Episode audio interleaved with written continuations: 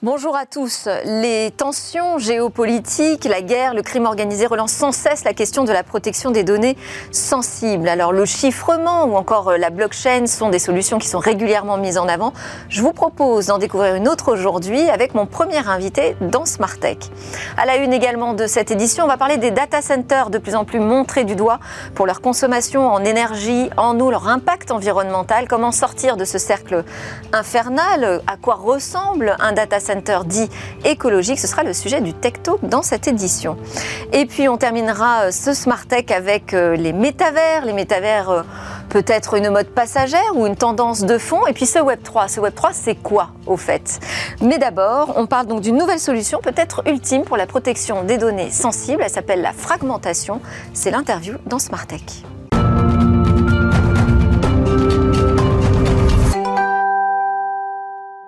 Pour démarrer ce Smart Tech en plateau avec moi, Raphaël Nicou, cofondateur d'Aquareb, bonjour. Bonjour. Et Alban Bruyat, chef euh, operating officer ou alors directrice des opérations chez Scaleway. Bonjour. On va débattre ensemble, hein, tous les deux, de ce data center et de son impact environnemental. C'est quoi un data center écologique? J'attends vos réponses sur ce sujet. Mais d'abord, on va écouter Yaya Jaraya. Bonjour. Bonjour.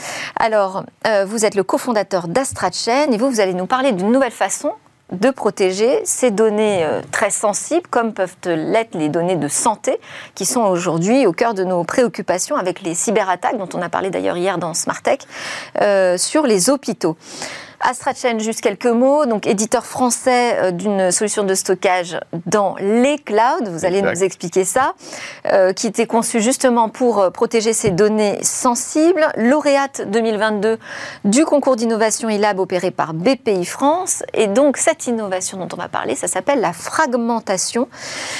Je voudrais commencer par euh, vous dire qu'on nous met en avant régulièrement ce chiffrement, euh, la blockchain comme étant absolument incassable, euh, redoutable face aux cyberattaques, et pourtant on constate régulièrement des failles dans ces systèmes. Et alors vous, vous dites en plus, moi je fais pas ça, je fais autre chose. C'est quoi une recette miracle? Alors, ce n'est pas une recette miracle. Nous avons excusez-moi, nous avons créé en fait une solution qui permet d'utiliser tous les cloud providers d'une façon simultanée mais en même temps les rendre aveugles au contenu de la donnée qui, qui se trouve à l'intérieur. C'est-à-dire Pour faire ça, dès qu'on reçoit une donnée, on va la flouter, donc un petit peu la mixer, et ensuite on la découpe en petits morceaux, et on va les stocker chacun. quand vous dites la flouter, donc là, est-ce qu'on parle de chiffrement, on parle de quoi? Alors, c'est un algorithme mathématique qui s'apparente à de la cryptographie, donc ça peut s'approcher du chiffrement. Mais le mécanisme étant de mixer vraiment tout le contenu, de telle sorte à ce que lorsqu'on découpe des petits morceaux, ils ne font aucun sens en fait à l'intérieur. On n'a pas un fragment qui pourrait contenir un bout de données ou un numéro de carte bleue.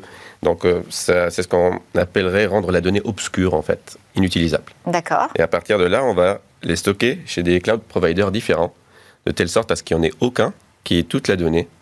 Il ne peut pas la casser parce qu'il a besoin de tout reconstituer pour pouvoir casser et en même temps, on ne peut pas la, on va dire faire des fuites ou quoi que ce soit. Donc on est vraiment dans une sécurité maximale.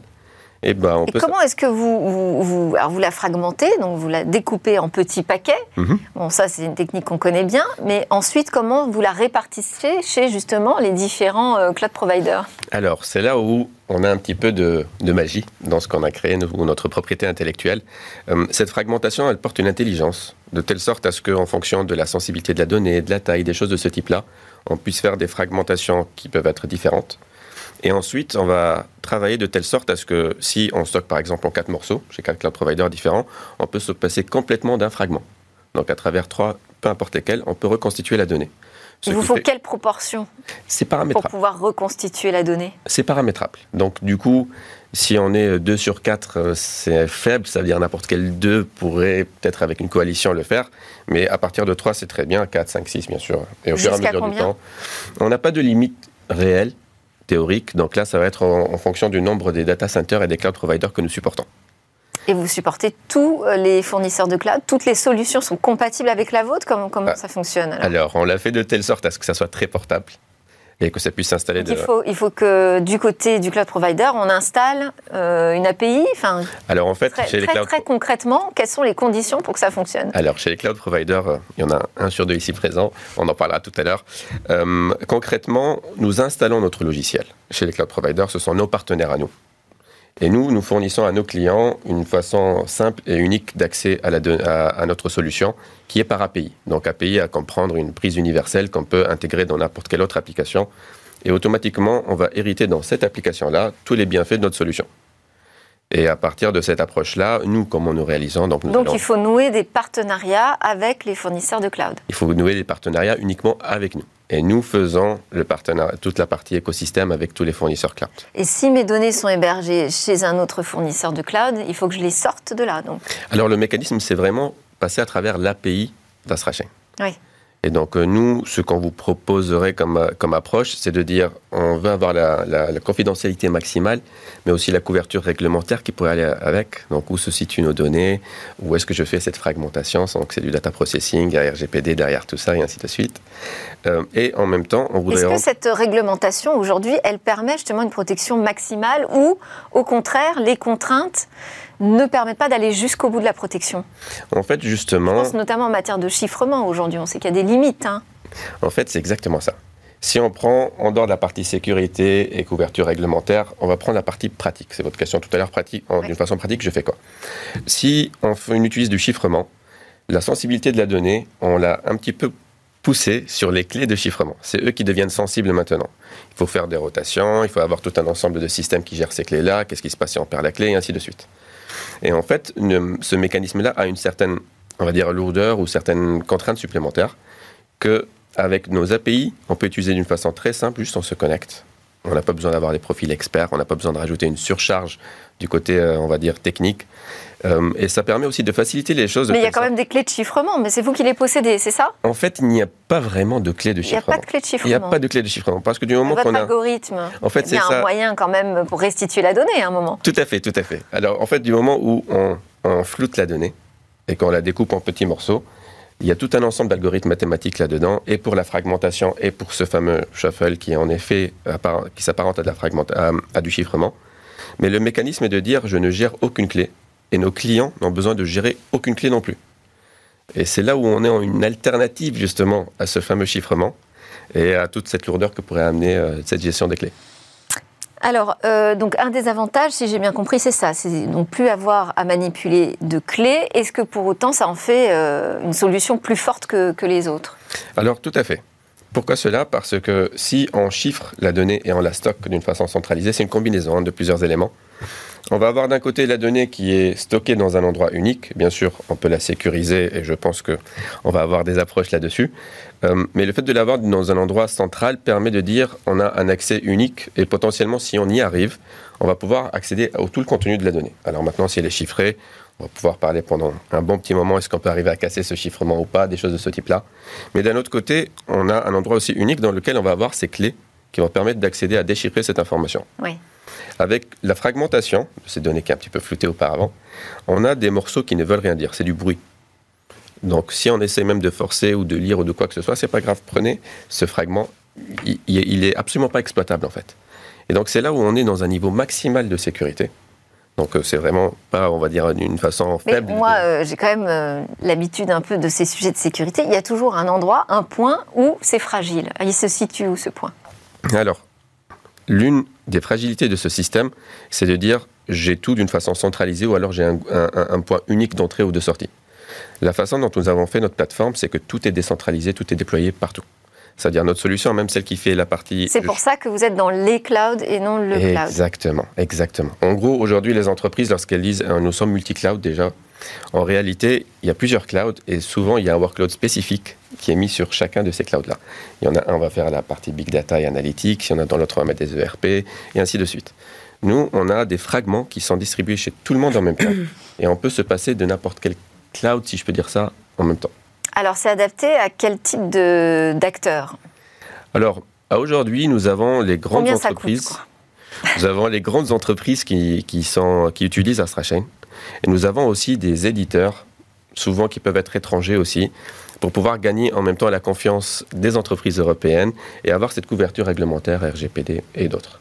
Donc ça, ce sont nos utilisateurs, euh, on va dire, privilégiés.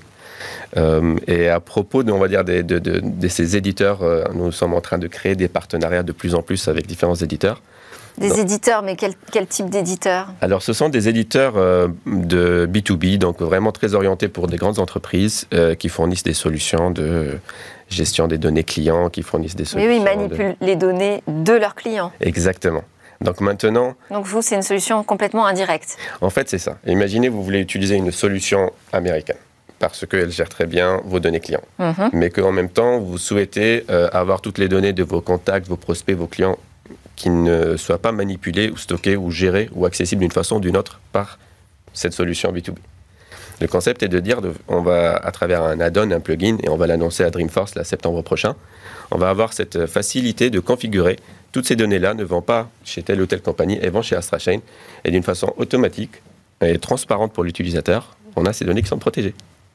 Et votre annonce, c'est que vous allez travailler avec Salesforce, c'est ça? Ah, exactement. Donc, euh, Dreamforce, septembre, je pense que c'est le 20 septembre, si je ne dis pas de bêtises, sera notre CEO va faire une annonce et parler du plugin. Merci beaucoup, Yaya Jaraya, donc cofondateur d'AstraChain, pour nous avoir fait découvrir cette euh, nouvelle solution de protection. Vous restez avec nous pour le Tech Talk. On va parler des data centers, les data centers écologiques. À quoi ressemble un data center dit écologique? Vous allez me dire, est-ce que ça existe vraiment? Eh bien Justement, c'est ce qu'on va voir. On va voir aussi quels sont les leviers pour progresser dans ce domaine avec mes deux invités. Raphaël Nicou, président, cofondateur d'Aquaret, hébergeur web et opérateur français, membre de l'organisation Euclidia qui euh, favorise l'émergence de solutions cloud alternatives et souveraines par rapport à celles américaines, pour les citer, ou chinoises. Et votre dernière actualité euh, qui est en lien avec euh, notre sujet aujourd'hui, c'est qu'Aquaré a lancé une levée de fonds pour financer un projet de construction de data center, justement écologique, en Essonne.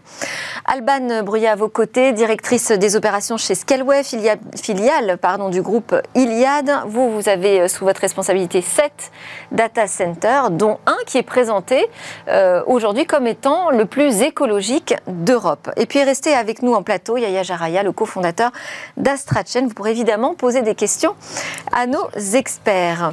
Alors d'abord, le contexte n'est pas très favorable en ce moment aux data centers. On peut même dire qu'ils sont euh, sur euh, la sellette. On a Microsoft et Amazon qui ont même été euh, pratiquement chassés d'Irlande, hein, qui refusent la construction de nouveaux data centers sur son sol. C'est en cause les réserves émises par la Commission irlandaise sur l'eau et l'énergie qui pointent un risque de panne de courant. Au Luxembourg, on a un mouvement écologique qui s'oppose au projet de data center euh, contre euh, pardon, de Google, qui craint là aussi euh, sur la consommation d'eau du pays. On a Emmanuel Macron qui préside justement aujourd'hui un conseil de défense consacré à la crise de l'énergie. Bon, ce contexte, face à des data centers qu'on sait très gourmands en énergie et en eau, euh, est-ce qu'ils sont de moins en moins bien acceptés? Alors, ces data centers Est-ce que c'est difficile aujourd'hui de convaincre en local pour s'installer? Alors oui, moi je peux parler de mon expérience euh, sur le, projet de centre de données écologique que nous souhaitons implanter en, Essonne. C'est vrai que ce n'est pas forcément évident euh, de, discuter avec les élus locaux euh, et d'emporter leur adhésion sur des projets de centre de données parce qu'ils sont immédiatement effrayés par l'image du data center et en particulier celle de l'hyperscaler, hein, celle des, grands Américains qui construisent des data centers euh, avec des capacités extraordinaires et qui sont euh, bien souvent euh, pas sur un objectif à tout prix de, réduction de la consommation d'énergie, mais qui sont davantage sur la réduction des coûts. C'est-à-dire qu'on a passé le, stade où on était émerveillé par ces fermes de, serveurs gigantesques. Aujourd'hui, c'est plutôt non, bah, pas ça chez nous je pense qu'il y a des inquiétudes de nuisance, en effet, et de consommation d'énergie qui, euh, qui concernent toutes les villes, avec euh, parfois peu d'employés, finalement, sur ses propres centres de données, et inversement, euh, des nuisances qui peuvent être fortes. Donc, il y a des mauvaises, des mauvaises expériences qui ont été faites, et donc des inquiétudes dans toutes les... Alors, donc, face aux inquiétudes, il faut répondre avec des faits. Euh, est-ce qu'on sait aujourd'hui ce que ça représente en France, la consommation euh, des data centers? Est-ce que vous avez une idée, vous, de ces chiffres? Parce qu'on a eu des indications sur l'Irlande, hein, on parle de 14%, je crois, de la consommation euh, électrique nationale. Est-ce qu'on sait à peu près en France ce que ça représente? Alors, les, ordres d'idées, hein, les, chiffres franco-français, j'avoue ne pas les connaître de façon détaillée. Hein. les ordres d'idées, effectivement, euh, ils, sont de, l'ordre de 10% hein, de la consommation euh, nationale, ça c'est une évidence. Mais j'aime pas trop ce chiffre parce qu'en fait, on, parle de la consommation du numérique Euh, et donc, effectivement, dans le contexte actuel où tout le monde a envie d'économiser l'énergie, on pointe du doigt le secteur du numérique au sens large. Euh, mais il faut également, évidemment, garder en tête tout ce qu'il apporte, tout ce qui permet d'économiser comme consommation d'énergie.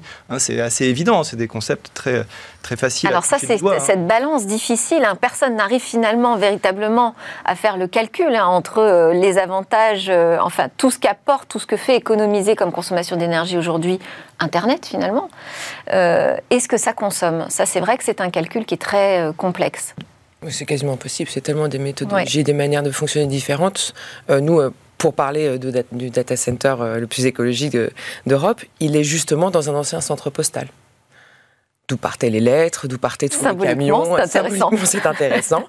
et ça permet de voir, ben, en effet, on remplace par autre chose. On a, tous ces petits camions diesel qui partaient partout en, en France pour distribuer le courrier était remplacé par la consommation d'énergie d'un data center. Donc je ne pense pas que ce soit comparable, mais c'est en effet ne pas oublier. Alors on va, de toute façon, on ne va pas rentrer dans ce débat. Là, vraiment, l'objectif, c'est de voir comment est-ce qu'on peut euh, installer des bonnes pratiques finalement hein, euh, dans, dans, cet écosystème des data centers. Il y a, on a parlé de l'énergie, il y a aussi la question de l'eau. Alors, Scalwell, votre directeur général, a publié une tribune dans les échos, c'était en juin, c'était même avant euh, le pic de, la canicule de, cet été, pour dire attention, on parle beaucoup d'économie d'énergie, enfin de consommation d'énergie, mais finalement, si euh, on fait attention trop à la consommation d'énergie, on ne fait pas attention suffisamment à celle de l'eau qui est utilisée par les clims. Exactement, par les clims ou par ce qu'on appelle des tours de refroidissement. En fait, ce qu'on oublie en France, parce que la loi l'empêche, c'est que dans les autres pays d'Europe, et c'est le problème de l'Irlande, c'est le problème des Pays-Bas, du Luxembourg, etc., c'est qu'ils n'ont pas interdit ce qu'on appelle des tours de refroidissement. En fait, le, le nerf de la guerre du data center, c'est quand même de refroidir les serveurs. Et comme on est beaucoup jugé sur notre consommation d'électricité, un bon moyen qu'on d'autres data centers dans d'autres pays, c'est d'utiliser de l'eau. Et donc, ils arrivent à des gabegies d'eau qui sont en fait euh, impressionnantes. Donc on a l'impression d'avoir un bon élève, et, finalement on euh, s'aperçoit là comme là euh, aux, Pays-Bas, Microsoft qui a consommé quatre fois plus d'eau que prévu. Exactement. On se retrouvait l'année dernière, donc cet été ça va être encore pire. On disait que les data centers aux Pays-Bas avaient consommé l'équivalent de 20 000 personnes aux Pays-Bas, juste pour refroidir des serveurs et les fameux 25 litres par seconde en Irlande qui n'étaient pas acceptables. Mais alors, qu'est-ce qu'on appelle un data center écologique alors?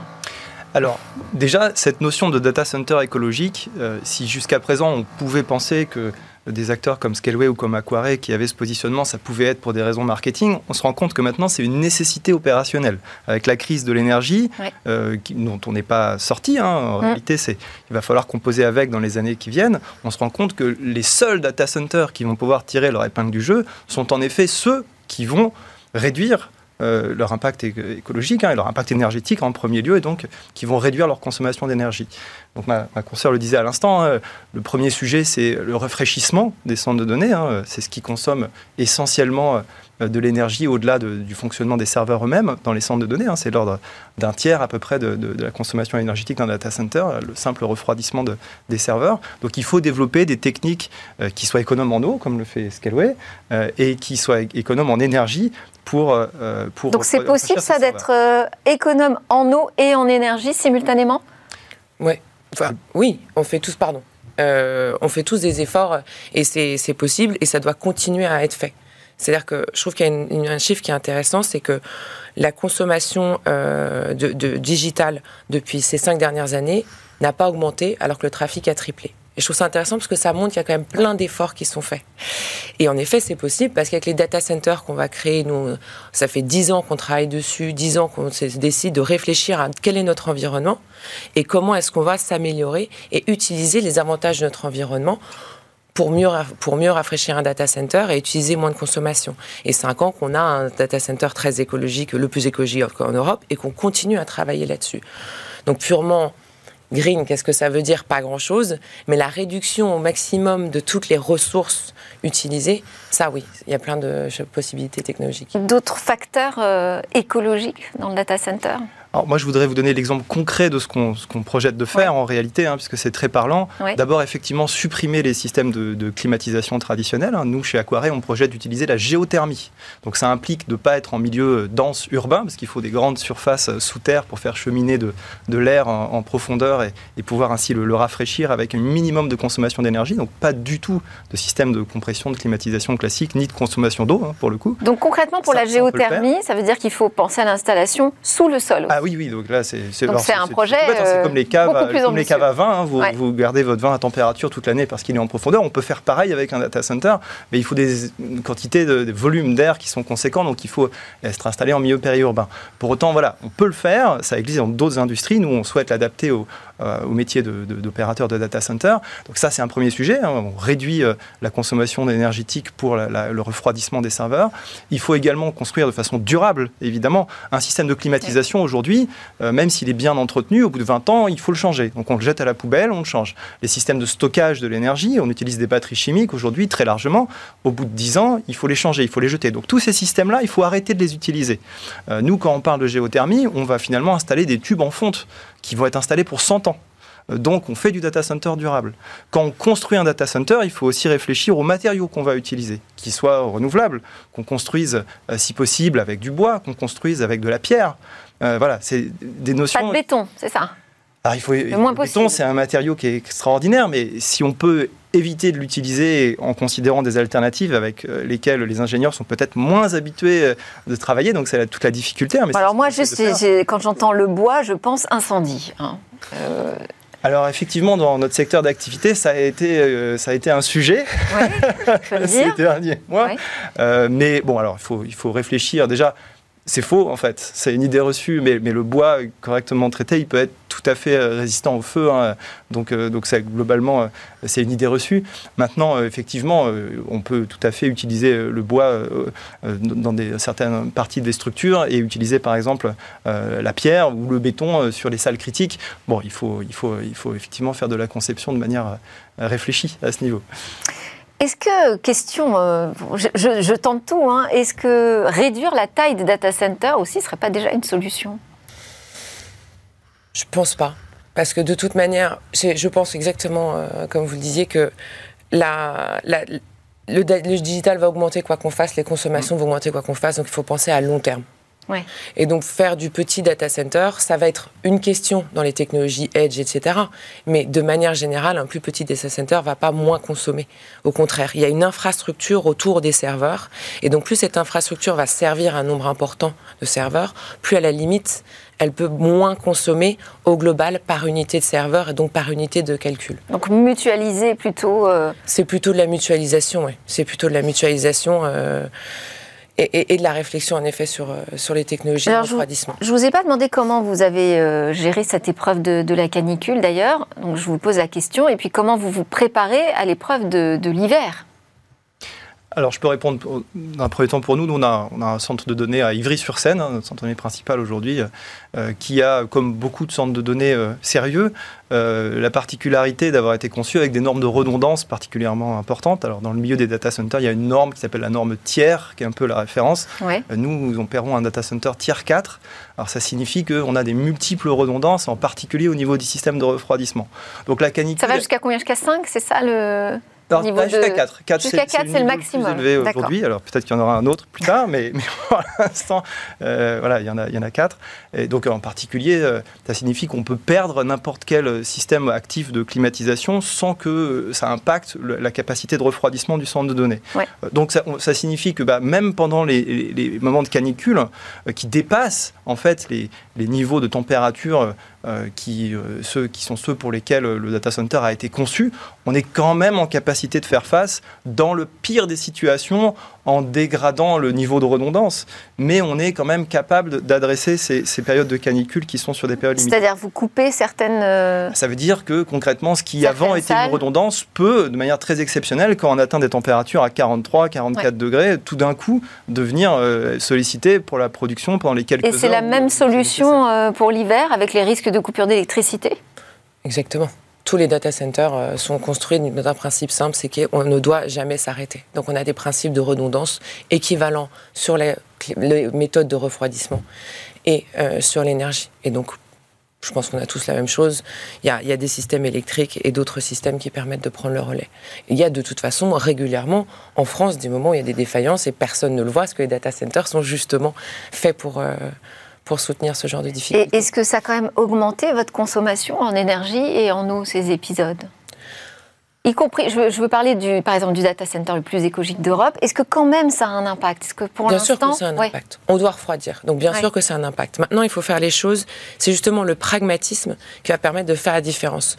Je sais que justement quand on parlait de data center écologique, au-delà de la méthode de refroidissement, il y a un sujet qui est très intéressant qui est la température de refroidissement. Puisqu'en fait, par amoncellement de cahiers des charges, qu'on se repasse d'un phone acheteur à un autre, plus ça va, plus on demande au data center d'être extrêmement froid pour s'assurer que le, hardware, donc les serveurs, soient refroidis et fonctionnent bien. Ce sont des normes réglementaires? Justement non. Ce sont des normes constructeurs et puis ensuite on y rajoute des couches de prudence.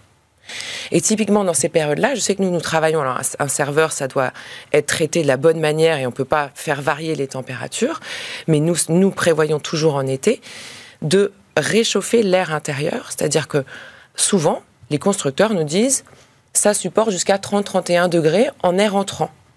Vers la moitié des data centers qui sont à 22-23. Or, vous pouvez en fait pousser 27-28 degrés. Déjà, ça permet des économies d'énergie qui sont énormes. Et deuxièmement, ça permet d'affronter ces périodes de canicule avec beaucoup plus de sérénité, puisqu'on n'est pas en train de chercher un objectif de température qui n'est pas nécessaire. C'est tout à fait vrai. Et, je voudrais ajouter un point là-dessus. Euh, les, normes euh, qui nous contraignent sur ces niveaux de température sont des normes américaines. Je faisais référence à la norme tiers. Cette fameuse norme tiers impose que dans les salles critiques, on, ait euh, de l'air qui soit rafraîchi entre 18 et 27 degrés. Ça, c'est imposé par le cahier des charges tiers. Et ce cahier des charges, qui est un cahier des charges d'une société américaine, est repris notamment dans les marchés publics en France. C'est-à-dire que l'État, quand et ça vous semble pas adapté au, un appel, euh, au contexte français projet pour, pour, des centres de données, il demande de respecter cette norme, donc de rafraîchir en dessous de 27 degrés. Ce qui est une aberration, hein, euh, puisqu'on pourrait effectivement tout à fait avoir des serveurs qui fonctionneraient très bien avec des niveaux de température légèrement plus élevés. Oui, il faudrait sortir de ça, c'est évident. Là, il y a une économie manifeste à faire immédiatement euh, en, tolérant, euh, en particulier l'État devrait donner l'exemple, que, que, ses propres serveurs ou que les serveurs des collectivités puissent être opérés à des niveaux de température légèrement supérieurs à ceux qui sont aujourd'hui. Sans, sans prendre de risques. On ne serait pas dans une situation où on enlève un filet de sécurité. Ah, la plupart des cahiers des charges des constructeurs euh, hardware euh, sont compatibles avec des, opérations à 35 degrés. Euh, voilà, donc oui, on pourrait aller bien au-delà des plages de température actuelles. Ouais. Vous confirmez Je confirme. Et on a, nous, on fait des tests justement pour nos matériels pour toujours vérifier avant de les installer. On a une salle dédiée à ça. On teste, on les pousse, on les envoie en vacances avec un peu d'humidité et de chaleur. Et, et en effet, on, on, constate une grande résistance du hardware bien au-delà de ce que les, les clients peuvent demander. Alors, vous parlez de normes qui sont imposées par les Américains. Euh, là, on a le data center le plus écologique d'Europe, qui est donc français. Euh, ça devient peut-être même un avantage euh, concurrentiel, non Cette question environnementale dans, le secteur des data centers Bien sûr, les clients le demandent. Alors, les clients le demandent, mais en plus, ça va devenir une réalité économique. Parce qu'il faut bien comprendre qu'aujourd'hui, près de la moitié du coût d'un service d'hébergement en data center, c'est la consommation énergétique. Donc, euh, même si, euh, en tant que client, euh, vous n'étiez pas particulièrement sensible aux questions d'écologie, ne serait-ce que pour aller chercher l'économie, demain, à partir de 2023, 2024 et de plus en plus, vous allez vous tourner exclusivement vers des data centers écologiques parce que sinon, vous ne pourrez pas fonctionner. Oui, mais est-ce que nous, en Europe, on va être particulièrement en pointe face à des Américains qui ont des moyens bien supérieurs hein, pour s'adapter à la situation?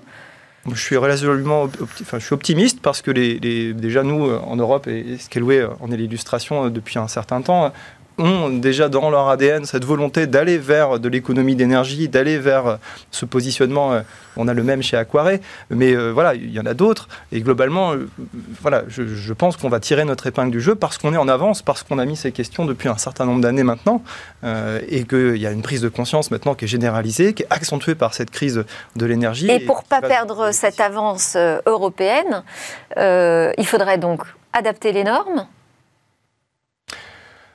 réussir des levées de fonds pour lancer des projets ambitieux. Il faut réussir des levées Qu'est-ce qui nous manque encore? Bah, je pense qu'il faut que les clients se tournent vers les solutions européennes. Hein. C'est qu'il y a une prise de conscience des clients. Hein. Des, bons de commande. des bons de commande, c'est ça. je pense qu'il faut aussi, euh, nous, ce qu'on pousse énormément chez Scaleway, c'est euh, des des normes qui permettent de juger les data centers et des normes qui soient obligatoires. Il y a une norme ISO sur la consommation d'énergie. Il n'y a pas de norme. Il y a l'engagement sur, le zéro carbone. Il y a l'engagement sur zéro carbone. Mais mmh. bon, être euh, carbone zéro, il va falloir une définition très exacte que tout le monde respecte la même. Et euh, il faut des normes sur l'eau. Et si on a une capacité d'évaluer chaque data center de manière objective sur une norme commune mondiale, là, tout d'un coup, le, client aura la capacité de comparer les data centers et les offres. Et là, on verra une vraie différence. Yaya Jaraya, vous vouliez dire quelque chose sur ce sujet On nous demande de plus en plus, vu qu'on est sur multi-cloud, de dire est-ce que vous avez des fournisseurs qui sont, on va dire, éco-friendly? Et, euh, et là-dessus, c'est des questions qui reviennent de plus en plus justement ah bah ça, c'est une excellente nouvelle. C'est une bonne nouvelle. Bon, bah on va remercier euh, nos experts et nos témoins sur, euh, sur ce sujet. Alban Bruyat, directrice des opérations chez Scaleware, Raphaël Nikou, cofondateur d'Aquaret. Vous restez tous les deux et Yaya Jaraya d'Astrachen aussi en plateau avec moi. On va se retrouver juste après une courte pause pour parler du monde de la donnée et des métavers. Est-ce qu'on parle d'une mode passagère ou vraiment d'une tendance de fond?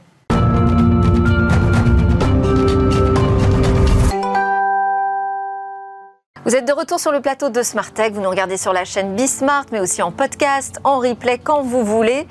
Alors, c'est l'émission dédiée au monde du numérique, au futur, à l'innovation, et on va s'intéresser tout de suite maintenant au métavers. On va voir si c'est juste un effet de mode, un buzz ou bien une tendance de fond. Je vous représente les personnes avec euh, moi en plateau. Yaya Jaraya d'Astra Chain, Raphaël Nikou d'Aquaret et Alban Bruyat de Scaleway.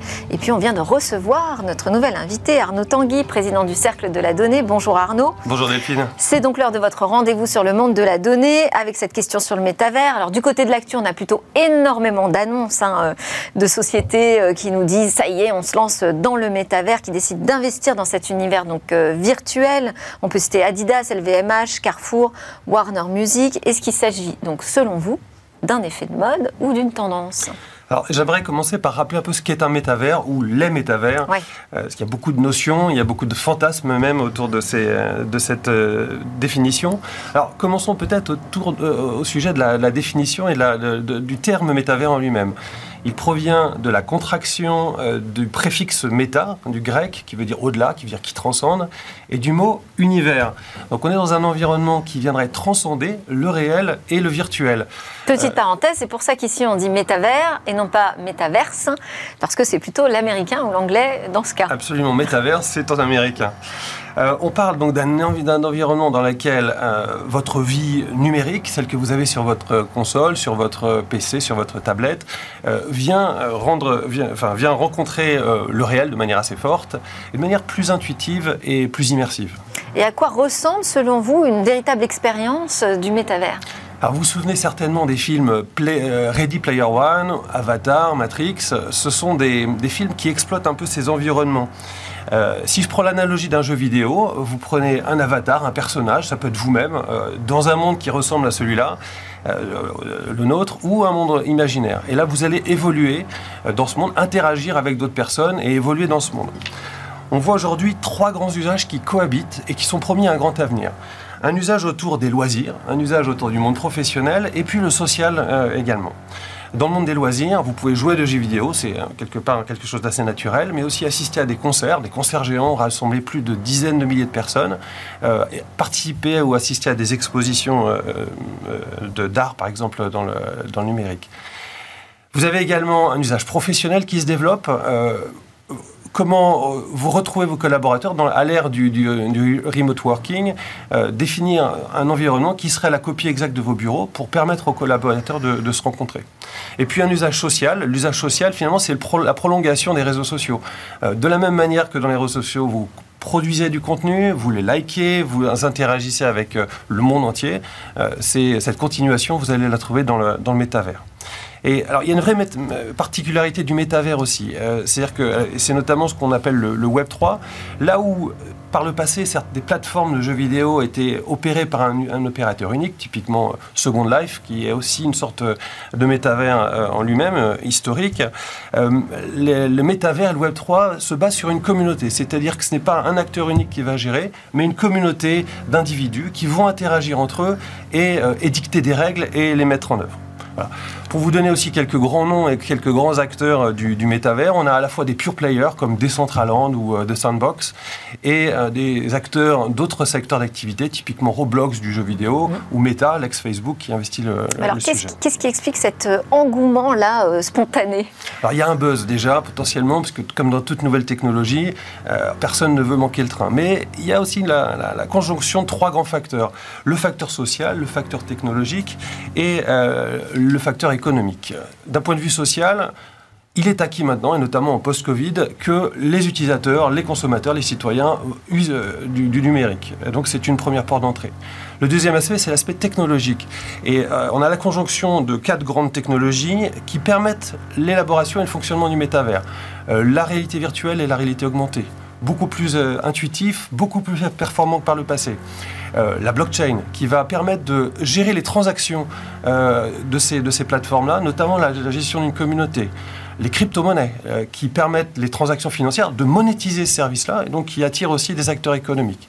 Et enfin, les NFTs, donc, qui permettent d'avoir des titres de propriété. Si vous achetez un Lopanter dans le métaverse, vous en garantissez la propriété ou une tenue pour votre avatar. Mais euh, pour autant, est-ce qu'il vous semble que la, réalité économique est déjà présente? Est-ce que c'est tangible aujourd'hui? On voit émerger, il y a une réalité économique, il y a même un terme, euh, un néologisme anglais qui le, qui le, traduit, s'appelle les métanomics, mm. donc les méta-économies euh, en, anglais. JP Morgan estime à près de 54 milliards de dollars qui ont été dépensés dans des actifs numériques. Bon, à titre d'exemple, s'il faut 12 000 dollars pour acheter un Lopanter, euh, un, terrain s'est vendu près de 500 000 dollars euh, parce qu'il était à côté de Snoop Dogg dans The Sandbox. Ça change tout. Alors, c'est quand même un environnement, on peut dire, encore un peu euh, immature, balbutiant. Quels sont, selon vous, les, les points d'attention à considérer euh, effectivement, à ce jour, on est dans un contexte qui est non structuré, sans cadre légal. Les différents acteurs dont j'ai parlé, chacun, ils existent en parallèle et chacun va pousser ses standards, ses normes. Euh, on a identifié nous, un certain nombre de, euh, comme pour toute technologie émergente, un certain nombre de questions une question liée déjà au volume des données et au volume des ressources nécessaires. Euh, on parle de, volumes qui vont être multipliés par des facteurs très importants. Est-ce que les, infrastructures, alors euh, on parle du réseau, des data centers, euh, du cloud, permettront d'absorber cette charge? Et quel impact environnemental, alors je reviens au sujet qu'il y avait juste avant, quel impact environnemental pour l'émergence de ces métavers? La question de l'acceptabilité des utilisateurs aujourd'hui. Euh, ces systèmes vont stocker, tracer toutes les actions des utilisateurs. Comment est-ce qu'on garantit que euh, cet usage euh, ne sera pas scruté en permanence et utilisé de manière raisonnée? L'impact sur la santé publique, la santé euh, des individus. Alors à la fois d'un côté, on peut parler de la dépendance au, numérique dans un monde immersif, mais aussi euh, de la sédentarité. Euh, alors je, suis un peu caricatural, mais quelqu'un qui passe sa journée avec un casque de réalité virtuelle dans un canapé aura potentiellement un impact physique sur sa santé. Et puis, euh, un enjeu qui est sur la de, cybersécurité, de protection. À partir du moment où ces environnements vont générer beaucoup d'argent, euh, ils vont être aussi potentiellement la, euh, des cibles d'attaque. Et donc, comment est-ce qu'on sécurise par défaut les collaborateurs, les, les, consommateurs, les utilisateurs, mais aussi cette, ces, ces, ces, transactions financières? Voilà. Oui, alors c'est vrai que euh, on voit un emballement euh, du côté des marques hein, pour se lancer dans le métavers parce qu'elles se disent qu'il y a des opportunités économiques euh, à attraper, mais pour l'instant, on a l'impression quand même du côté de la société, ça coince hein, sur, sur ce concept. Quel est votre regard sur les métavers? Allez. C'est effectivement. Aujourd'hui, on en est, euh, on en est au, stade du buzz. Maintenant, il faut transformer l'essai. Euh, je pense que bon, il ne faut pas forcément euh, se dire que parce que Second Life a échoué, le concept du métaverse échouera également. Hein. C'est une question de timing, comme, comme vous le disiez. Ce qui fera le succès du métaverse, à mon sens, c'est la, la simplicité d'usage.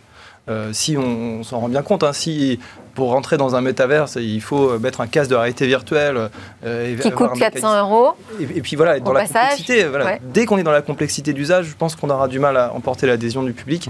Euh, donc est-ce que euh, les, métaverses qui se mettent en œuvre, qui se mettent en place, réussiront à être suffisamment simples pour convaincre les utilisateurs au bout du compte? Je pense que c'est le. Affaire à suivre. Merci beaucoup. Merci Arnaud Tanguy, président du Cercle de la Donnée. Merci pour vos commentaires. Vous restez avec moi, Yaya Jaraya, Raphaël Nikou et Alban Bruyat. Mais au fait, c'est quoi le Web 3 C'est la réponse euh, que va vous apporter Eva Ben Sadi aujourd'hui dans sa chronique Où va le web? Salut à tous, où va le web? Si on en croit les experts, il va vers le Web 3. Mais qu'est-ce que le Web 3 Le Web 2, d'abord, vous connaissez, il s'agit tout simplement de la version avec laquelle nous sommes tous familiers. Nous l'utilisons depuis de nombreuses années. C'est un Internet centralisé et dominé par les géants du web tels que Google, Amazon, Apple et bien d'autres. Ils proposent leurs services en échange de vos données personnelles et utilisées à des fins commerciales. Le Web 3, lui, va plus loin. Il désigne les applications et plateformes décentralisées opérant sur des blockchains, la plus connue, l'Ethereum, et parfois soutenue par les NFT et les crypto-monnaies. Ici, les plateformes et les applications ne seront donc pas détenues par un acteur central, mais par vous et moi, les usagers. Mais alors, sommes-nous déjà dans le Web 3 Pas selon Elon Musk, en tout cas, très sceptique quant au projet global, le directeur de Tesla a même tweeté Quelqu'un a-t-il déjà vu le Web 3 Moi, je ne le vois pas. En effet, le Web 3 est en train d'être construit. Il n'en est qu'à ses débuts. Mais il promet déjà de nombreux avantages.